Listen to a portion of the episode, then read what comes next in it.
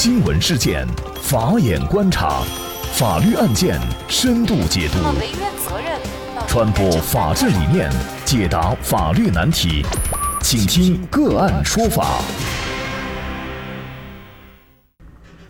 大家好，感谢收听个案说法，我是方红。今天我们跟大家来关注：员工私刻公章被判刑，单位仍然需要承担责任，判赔八千三百二十三万。更多的案件解读，欢迎您关注“个案说法”微信公众号。那某某和苏某某是夫妻关系。二零一四年十月，经人介绍认识了许静。当时的许静是民生证券股份有限公司太原长丰街证券营业部原负责人。许静告知二人，民生证券现有一款新三板基金理财产品。如果认购这款理财产品，它可以作为基金代持人。民生证券对这款理财产品保证本息。时任民生证券太原营业部总经理助理副总的常克凡也多次向其推荐该理财产品。后来，二人决定购买。每次签订协议并将投资款打入许静指定的银行账户以后，许静提供盖有民生证券总部印章的基金委托理财协议，还有承诺函，以及盖有相关财务人员个人印章和民生证券财务章的新三板基金缴款确认单。然而，就在二零一五年八月底。因为到期的投资理财款无法退出，二人就到民生证券太原营业部了解情况时，得知许静因为涉嫌合同诈骗罪被立案侦查，基金委托理财协议上的公章是许静私刻的，于是二人就向山西省高院提起诉讼，请求赔偿两人的本金损失一亿一千八百万元以及利息损失。那么，员工私刻假公章。公司在不知情的情况下，为何要担责？就这相关的法律问题，今天呢，我们就邀请北京维京律师事务所权益合伙人、北京市朝阳区律师协会权益保障委员会副秘书长杨林峰律师和我们一起来聊一下。杨律师您好。哎，你好，方红。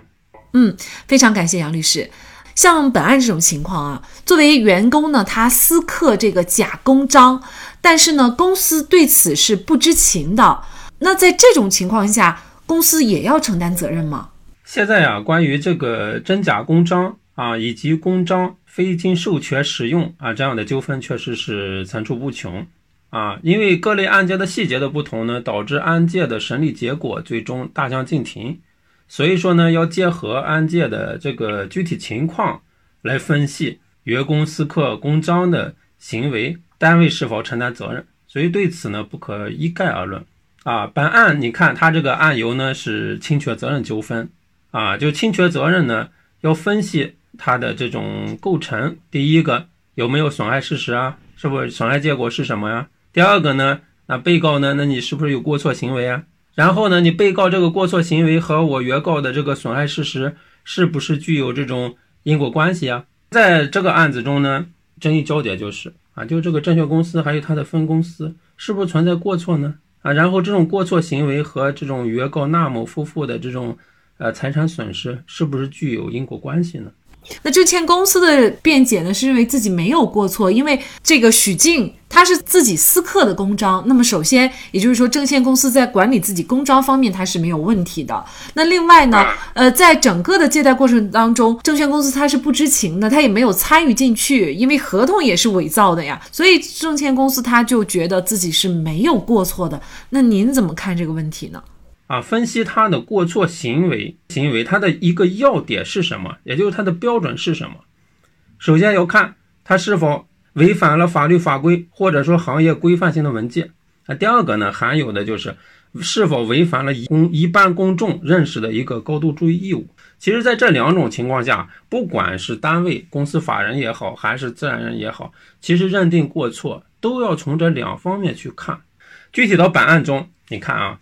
首先，他这个徐静，他不是证券公司的普通员工啊，他不是一个案发时他是这个证券公司营业部的总经理，也就是说他是这个营业部的负责人。公司它本身是一个是一个团体，他的意思表示呢，要通过公章，就是法定代表人或者他授权代表的一个形式去表现。那第二个呢，你看他这个签署理财协议的地点呢，也是在这个证券公司的北京总部啊，这个纳某夫妇因为是大额的理财嘛，反正在在总部呢签署了这个该有假章的这种合同，结合徐静的身份，还有签署合同的这这个地点，从一般的这种常理来讲，确实是普通人是很难分辨这个公章真假的。一般的公众或者说是原告有理由相信徐静这个行为是职务行为，也就是说徐静行为代表公司，这个我认为这个法院这个认定，第一是没有问题的。第二呢？被告证券公司还有他的分公司有没有过错呢？啊，证据中提到，啊，证监会呢就该案后来出具了一个行政监管措施的决定书，啊，他们认为，呃，这个证券公司存在着营业部负责人把关不严、用人失察的问题。也就是说，那徐静这种品性是吧？那你怎么能让他做营业部的总经理呢？法定代表人、第一负责人呢？啊，这个问题。第二，它存在着这个印章管理制度缺失，也就是就没有印章管理制度。第三，存在着这个印章使用流程混乱的问题啊，就是有些合同需要这个经办人、审核人签字，需要加盖公章，这些流程形同虚设是没有的。第四，存在着这种岗位制度的失衡，也就是说，那总经理啊，一言堂啊，没有一个对负责人的一个监督啊机制。第五呢？结合以上，就说它这个内部风险控制制度是不完善的。再结合这个证券公司它本身的一个公司性质，说明也就是证券公司存在着明显过错的。很明显，因为这种过错的存在啊，才导致了徐静等人有有机可乘，导致了这种诈骗行为的发生。啊，明显公司存在的这种过错行为呢，和这个原告纳某夫妇受到的巨额损失，它是具有因果关系。所以，基于这种法律逻辑呢，法院认为被告这种侵权责任啊是成立的啊，应当承担侵权责任的这种损害赔偿义务。这种责任呢，确定的是百分之八十五。呃，这再说一下，为什么确定百分之八十五？他就他还考虑到了一个受害人的一个过失。法院就认为，您受害人，您把这个投资款汇入徐静的个人账户，而不是公司账户，这个一般的一个合理的注意义务，是吧？那你为什么当时没有问？或者说，当时对这个事情支持了，啊，这就违反了日常的生活经验法则，确认了他们也有一定的过失啊，承担百分之十五的一个一个责任。那这个案件呢？呃，山西省高级人民法院呢是判决民生证券股份有限公司和民生证券股份有限公司太原长丰街证券营业部赔偿给纳某某夫妇呢经济损失是八千三百多万元。作为纳某某夫妇呢，他们自己要承担的百分之十五的责任，也就是将近啊一千五百万元的这样的一个责任。那么双方都是不服，提出了上诉，而最后呢，最高人民法院是维持了原判。那其实呢，这个案件呢，其实还非常具有代表性哈。呃，就像刚才呃杨律师所说的，其实，在现实生活当中，伪造公章啊这种情况也并不少见。可能呢，很多公司就会觉得这样的风险太大了，而对于客户来说呢，他们可能也会觉得自己很冤。我明明是来找你这个证券公司，或者是其他的呃某些公司来进行一些交易，而且呢是盖了你们公司的章，而最后你们还不认账。像类似于这样的风险，应该怎么避免呢？目前这个关于公章的纠纷表现形式，主要是有两方面啊。第一个呢就是假章、私刻公章的问题。第二个呢，就是是真章，但是这种真章呢，没有经过授权使用，这两种做法其实是比较普遍的，引发这个公章啊纠纷的两个主要的表征。呃，究其原因呢，主要我认为还是目前呢不少企业缺乏对公章管理的一个高度重视和审慎的管理。呃，为避免发生类似的风险，呃，我有以下十个方面的一些建议。第一个呢，就是股东。要加强印章管理重要性的认识。你要知道，印章呢，在很大的程度上是代表了公司的一个意思表示啊。第二个呢，表现形式就是法定代表人的意思表示。所以说，这个公章啊非常重要。第二个呢，就是要建立这个印章管理规章制度。你要明确印章的管理部门啊，由哪个部门来管印章？要明确印章的刻制使用的流程。第三呢，这个印章啊要专人管理。啊，我认为至少要两个人，一个人呢负责保管经办，一个人呢负责审核批准。这个印章的保管人呢要选用那些原则性比较强的、要忠实勤勉的啊这些人啊担任。并且要定期加强啊对印章管理人员的法律风险防控教育和职责教育。第四呢，要加强对印章刻制的管理。现在呀，有些公司刻好几个章，刻公章他就刻三个啊，刻这个合同章刻几个，增加了自身的风险。印章在启用前要下发印章启用文件，未经启用的印章不能使用。按这样就杜绝了私刻印章啊，这种私刻不是说。有些是法人私刻，有时候是股东私刻，就杜绝了这种行为的出现。第五呢，要建立统一的印章使用台账，啊，每次用章的时候都要按照规定进行登记审批，印章的保管人员要认真审查，不能让印章离开视线，更不能让别人代为保管印章。第六呢，要禁止在空白介绍信、空白纸张、单据等空白文件上盖章。第七，定期检查印章的使用情况，啊，发现问题及时采取措施。第八，要加强对项目章和部门章的管理。其实对这些项目章和部门章呢，也要加强管理啊，要限定用途和适用审批程序。因为有时候这些章呢，虽然它有时候是内部机构，不一定对公司产生法律约束力啊，但是特殊情况下也是可以对公司产生法律约束力的。第九呢，就是企业要发生变更或者注销的时候，要及时收交各类印章，统一销毁，保存用印记录啊。第十。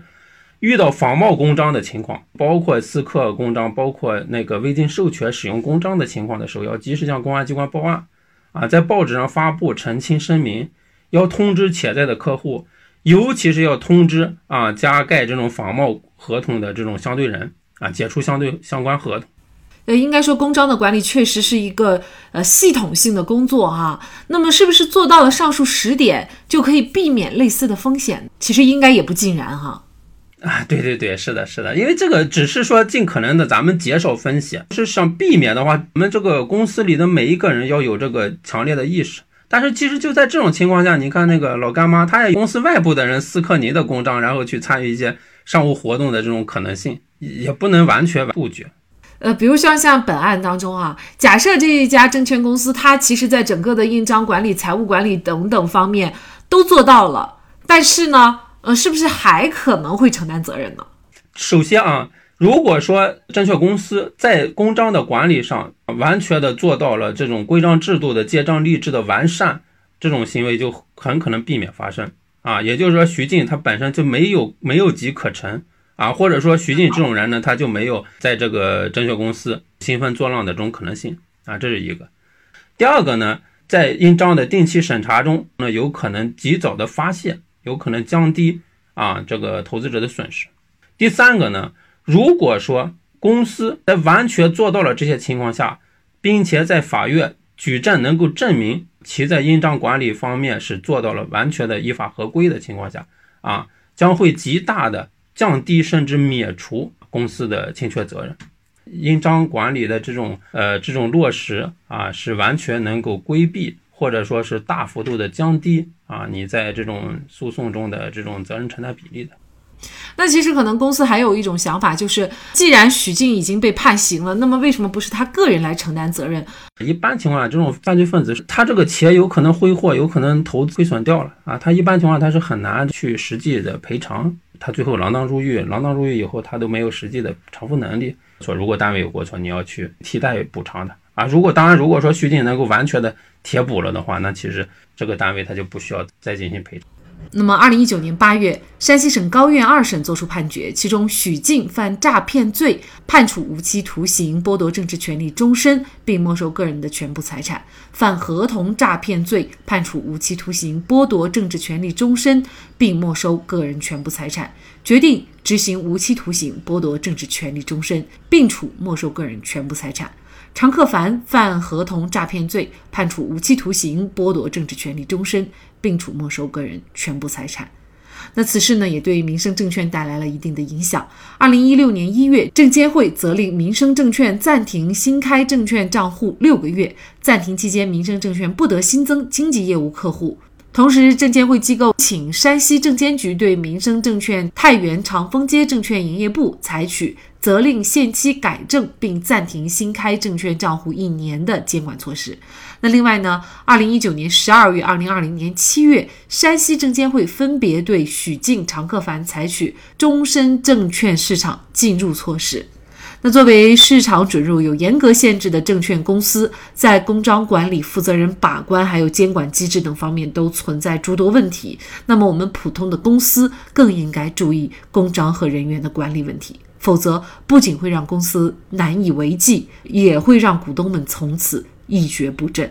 好，在这里再一次感谢北京维京律师事务所权益合伙人、北京市朝阳区律师协会权益保障委员会副秘书长杨林峰律师。那么，大家如果想获得我们节目的图文资料，欢迎您关注“个案说法”的微信公众号，在历史消息当中就可以找到这期节目的全部图文资料。那么，大家在生活工作当中遇到一些法律问题呢，也欢迎大家向我们进行咨询。您可以添加幺五九七四八二七四六七这部手机号码的微信号，就可以找到我们。他们都非常的资深、专业和负责任。感谢您的收听，我们下期节目再见。